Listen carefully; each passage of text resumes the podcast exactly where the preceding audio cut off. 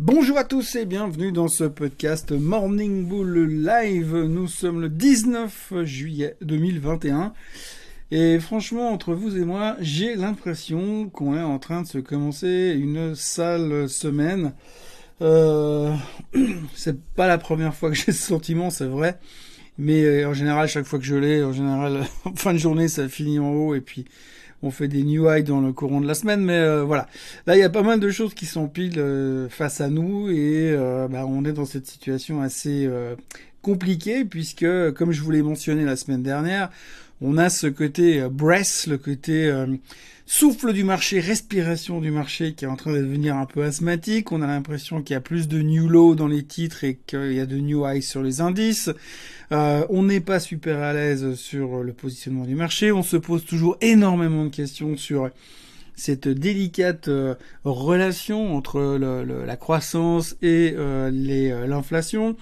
On a quand même pas mal de données aujourd'hui qui commencent à nous dire que oui, l'inflation elle est réelle. Hein. donc ça c'est une certitude, même si le pétrole a perdu pas mal de, dynamique ces derniers jours puisque euh, l'OPEP a enfin trouvé un moyen de se mettre d'accord entre eux pour pouvoir augmenter euh, la, consommation, enfin la, la production de pétrole. Euh, mais mine, mine, de, rien, le reste, les, les, prix, les prix réels à la consommation continuent d'augmenter. On commence à voir de plus en plus d'articles dans les journaux, euh, surtout américains, qui disent que euh, bah, le peuple l'américain moyen, Joe American, se rend compte petit à petit qu'effectivement ça commence à avoir un réel impact sur sa vie de tous les jours. Cette inflation transitoire comme euh, nous l'avons monsieur euh, Powell. Alors pour l'instant, on est toujours dans cette euh, réflexion. Cette semaine, on n'aura pas de monsieur Powell qui témoignera devant le Congrès. On n'aura pas de Fed, on n'aura pas de minutes de, la Fed. Bref, on est un peu au milieu de nulle part et on est au niveau macro, on a un peu tout vu pour l'instant puisque on a vu le CPI qui a expliqué l'inflation.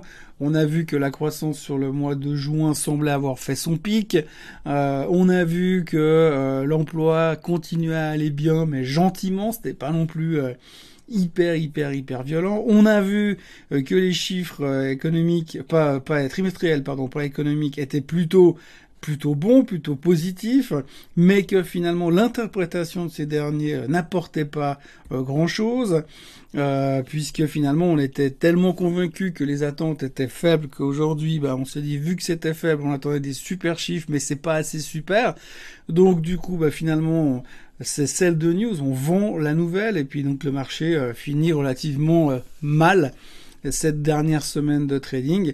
Et donc on peut se poser des questions. On a vu un gros reversal sur le, le secteur des semi-conducteurs. Le SOX termine en baisse de plus de 5% sur la semaine. Ça fait mal. Quand on regarde la configuration des graphiques, c'est pas super beau. Quand on sait que cette semaine, on va quand même avoir pas mal de, de publications de résultats dans le secteur, on peut s'inquiéter encore, puisqu'on là aussi, on va se dire oui, on avait attendu que ce soit si bas, que ce soit si bon. Donc du coup, il risque d'y avoir encore de la pression vendeuse là derrière. Euh, reste à savoir où est-ce qu'on en est réellement dans ce process de vente. Est-ce que c'est juste une, espèce de d'ajustement qui s'est fait sur quelques jours et aujourd'hui on va pouvoir reconstruire dessus? Néanmoins, ce matin, les futurs sont euh, euh, globalement en baisse de 0,4-0,5% à l'heure où je vous parle, euh, la grosse préoccupation en dehors de, cette douce relation entre l'inflation et la croissance et les interrogations par rapport aux suites, à la suite de ce que va faire finalement les, banques, de ce que vont faire pardon les banques centrales ces prochains, prochaines semaines et prochains mois eh bien, il y a le retour du Covid. Hein. Donc depuis euh, depuis quelques quelques jours, on nous en parle beaucoup. On parle beaucoup du variant euh, Delta.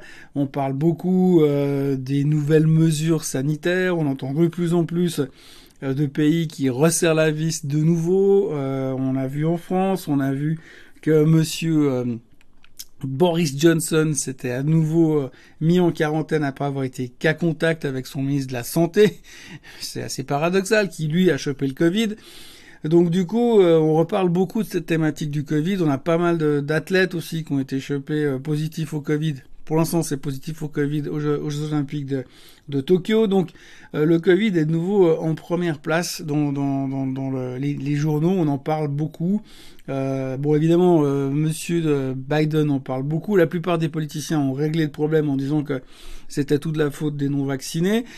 Euh, mais enfin, pour l'instant, on a ce stress latent qui continue de tourner autour euh, du Covid et qui, pourrait mettre encore la pression sur les indices ces prochains temps. En tous les cas, au niveau indicateur technique, euh, j'ai envie de dire pour ceux qui sont extrêmement bearish, euh, c'est clair et net qu'on est dans une configuration très très moche et qu'on pourrait envisager enfin cette fois d'avoir une correction.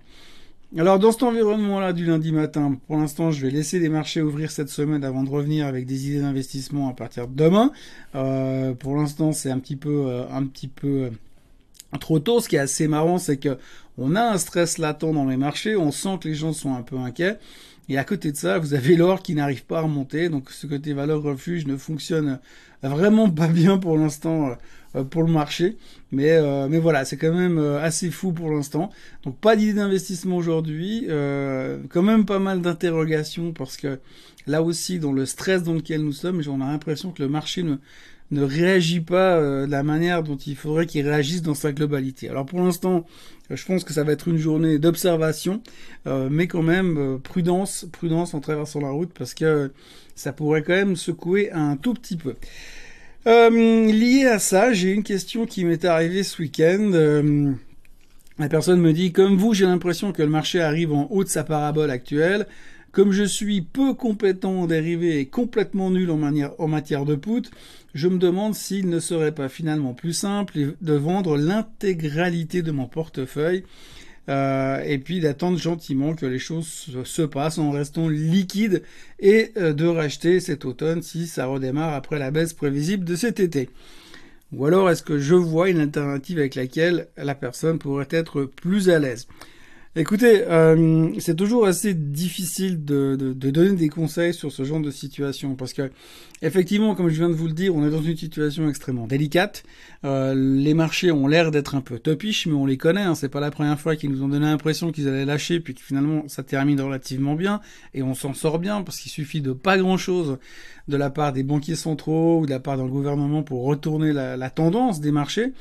Euh, donc c'est très difficile de vous dire vendez tout et puis euh, mettez-vous au bord de la route. La problématique c'est que si vous vendez tout, euh, la question c'est effectivement si vous vendez tout pour deux mois, ok ça peut encore le faire. Mais si vous vendez tout et puis que vous devez rester trop longtemps cash, ça va commencer à vous coûter de l'argent parce qu'aujourd'hui euh, typiquement en Suisse, hein, euh, si on part de la Suisse, mais en Suisse, ça va vous coûter de l'argent d'avoir du cash sur un compte, puisque les banques aujourd'hui facturent les, dépôts cash. Donc, ce qui veut dire que votre cash va vous coûter de l'argent pendant euh, tout le temps où il sera sur le compte. Donc ça, il faut quand même le comptabiliser. Après, c'est toujours la même chose. de vendre au plus haut et d'acheter au plus bas, c'est un peu le rêve de tout, tout investisseur. La problématique, c'est que l'expérience nous apprend que ça n'arrive jamais. Donc la question c'est que, est-ce que si vous vendez tout aujourd'hui, et qu'admettons le marché euh, se retourne euh, mardi, demain, et puis qu'on reprend 5, 5-6% derrière, vous aurez quand même l'impression d'être extrêmement frustré parce que vous aurez raté encore ce dernier move. Comme je l'ai dit plusieurs fois, je pense qu'on est dans une phase finale euh, de marché haussier où on a eu cette, on a, on est dans cette phase semi-euphorique, peut-être pas aujourd'hui, mais on a eu cette phase semi-euphorique et euh, que ce serait qu'on doit d'abord en guillemets compléter cette euphorie pour pouvoir envisager la correction finale et la baisse définitive des marchés. Euh, mais pour l'instant, euh, tout n'est pas encore aligné dans ce sens-là. Aujourd'hui, c'est vrai qu'il y a pas mal de raisons de se méfier, mais c'est toujours très très difficile de prendre une décision, et surtout pour moi de vous dire vendez tout et mettez-vous cash. En vous disant vendez tout et mettez-vous cash, j'ai l'impression que euh, je prends un risque assez important, le fait de, de, de, dans le fait de vous pousser à faire quelque chose qui n'est pas forcément rationnel dans l'investissement long terme. C'est clair que sur l'investissement long terme, euh, si vous me dites, moi j'ai un horizon à, à 10 ans, la question ne se pose même pas. Parce que dans 10 ans, votre portefeuille sera plus haut qu'aujourd'hui. Par contre, si vous, euh, vous avez cette, euh, cette vision plus trading, eh bien, vous pouvez l'essayer en disant, je, me, je réduis mes positions, mais je reviens dans le marché si on fait des nouveaux plus hauts historiques, parce que ça voudrait dire que cette, cette première alerte qu'on a aujourd'hui aura été invalidée et c'est un petit peu euh, la grande question euh, à laquelle on se pose. Donc, moi, si je devais de nouveau euh, faire un peu le, discours du politicien, parce que finalement, c'est un petit peu ça que je suis en train de faire, eh bien, je vous dirais, oui, si vous n'êtes pas à l'aise, vendez vos positions, peut-être la moitié seulement, pas la totalité. Et puis, augmentez, vend, continuez de vendre progressivement. Et si on casse la moyenne mobile vraiment euh, des 50 jours sur le S&P 500 par exemple, euh, à ce moment-là, ça voudrait dire qu'on va probablement baisser en tout cas jusqu'à en dessous des 4000 sur le S&P et on aura le temps d'en discuter euh, à ce, à ce moment-là. Mais voilà, c'est toujours un petit peu difficile. et puis surtout, bah, si le marché repart à la hausse, il faut pas, faut pas s'entêter parce que pour l'instant, on a quand même beaucoup de choses qui pointent dans cette direction. C'est vrai aussi même si aujourd'hui on a un peu l'impression que le marché euh, est essoufflé et qu'on va avoir de la peine à trouver euh, la dynamique suivante. Donc réponse de politiciens, euh, achetez, vendez, faites tout un peu dans tous les sens, bien au contraire. Non, je pense qu'il faut... Hum, c'est toujours délicat de se mettre, de tout vendre et se mettre cash, mais c'est vrai que de l'autre côté, si vous n'êtes pas du tout à l'aise avec les dérivés, je peux pas résoudre l'équation en vous expliquant comment vous protéger en l'espace de deux minutes. Donc euh, si vous n'êtes pas du tout à l'aise avec ce propos-là et que vous ne maîtrisez pas encore euh, les, dérivés et que vous n'êtes pas à l'aise, mettez-vous cash, apprenez comment fonctionnent les dérivés, rachetez quand euh, le marché aura bottomé cet automne et puis ensuite vous pourrez être plus à l'aise sur la thématique des dérivés. Il y a pas mal de, de, de, de, choses qui sont sur la, sur la chaîne Swissquote avec des informations pour essayer d'apprendre un peu mieux. Euh, ça vaut la peine d'essayer de les comprendre. Typiquement aujourd'hui, dans un environnement pareil, à la place de vous mettre cash, vous pourriez acheter un mini futur short euh, pour jouer la baisse des marchés. Mais effectivement, si vous n'êtes pas à l'aise, il faut pas non plus aller euh, contre le vent. Voilà ce qu'on peut dire aujourd'hui. Grosso modo, c'est tout ce qu'il y avait à dire aujourd'hui. Donc on a un début de semaine qui va être assez compliqué. Euh, sous le signe du Covid et d'un stress euh, latent par rapport au fait qu'il euh, y a un manque de dynamique et qu'on arrive un peu en bout de course sur pas mal de pas mal de titres et pas mal de, zones. Si vous regardez un peu simplement les GAFAM, eh bien on a l'impression que l'extension est arrivée au bout de ce qu'elle pouvait faire et j'ose même pas imaginer ce qu'il devrait publier comme résultat pour que ça fasse quelque chose de spectaculaire. À noter aujourd'hui qu'on continue dans la saison des résultats. Le gros nom d'aujourd'hui c'est IBM qui publiera ce soir. Euh, pour l'instant, ça va commencer à augmenter en, puissance au fur et à mesure de la semaine. Demain, on aura Netflix qui va publier. Ce sera très intéressant à voir, surtout après euh, le parcours qu'a fait Netflix ces derniers temps et, les estimés de ce qu'ont le marché. Alors euh, attention, ça risque de commencer à chauffer à partir de maintenant. Passez une très bonne journée et je vous retrouve demain.